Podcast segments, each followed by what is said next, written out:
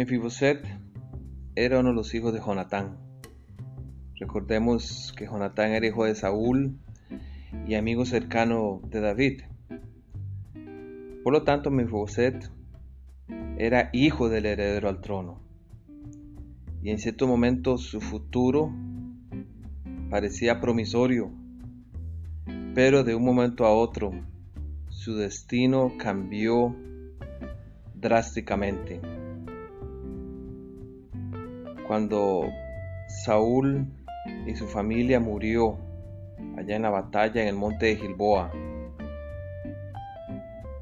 ante la derrota, muchos huyeron de Gabá, la ciudad de, de Saúl, y en esa huida la nana que cuidaba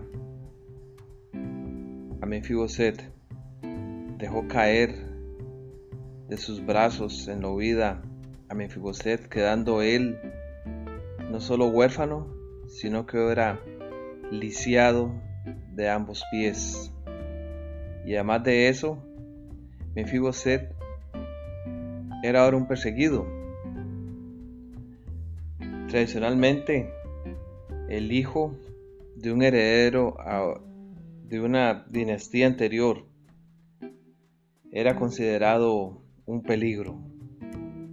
Y muchas veces, y hay registros en la historia antigua de reyes que al tomar el trono enviaron a matar a todos los posibles herederos al trono, porque temían que se convirtieran en una amenaza y por lo tanto el nuevo rey arrasaba para no tener ningún posible usurpador a su autoridad.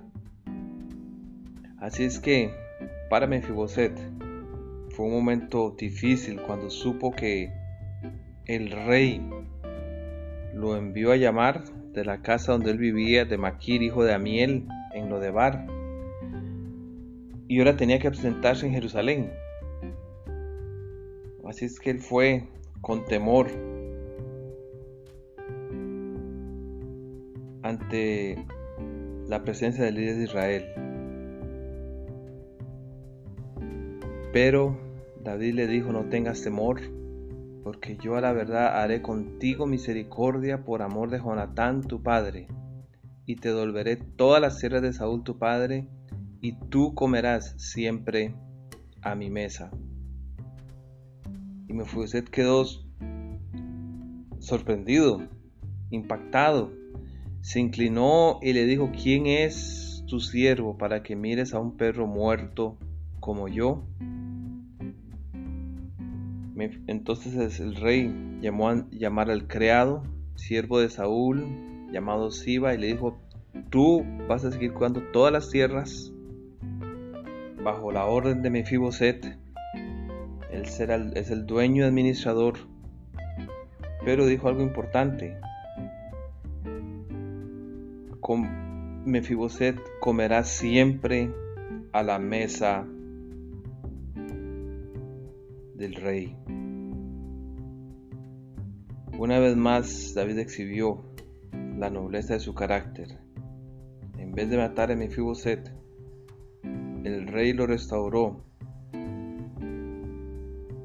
a las posesiones de su padre y su abuelo. Además de eso, recibió el privilegio de sentarse en, la, en Jerusalén y comer a la mesa del rey. Era inusual en aquellos días que un una persona con problemas físicos se sentase a la presencia del monarca. Pero nosotros estamos hablando de aquí de David. La bondad es como un bálsamo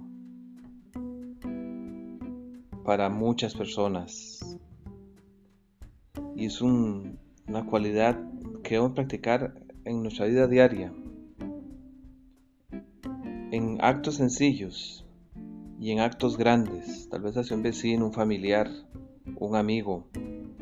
Y la bondad, el tratar bien a otros, eh, llega a ser una bendición para quien lo da como para quien lo recibe. Muchas vidas pueden ser tocadas a través de simples actos de amor y cuidado. Podemos hacer la vida de otros mejores si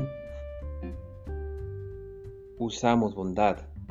Y solo la eternidad revelará las bendiciones que trajeron esos actos de amor.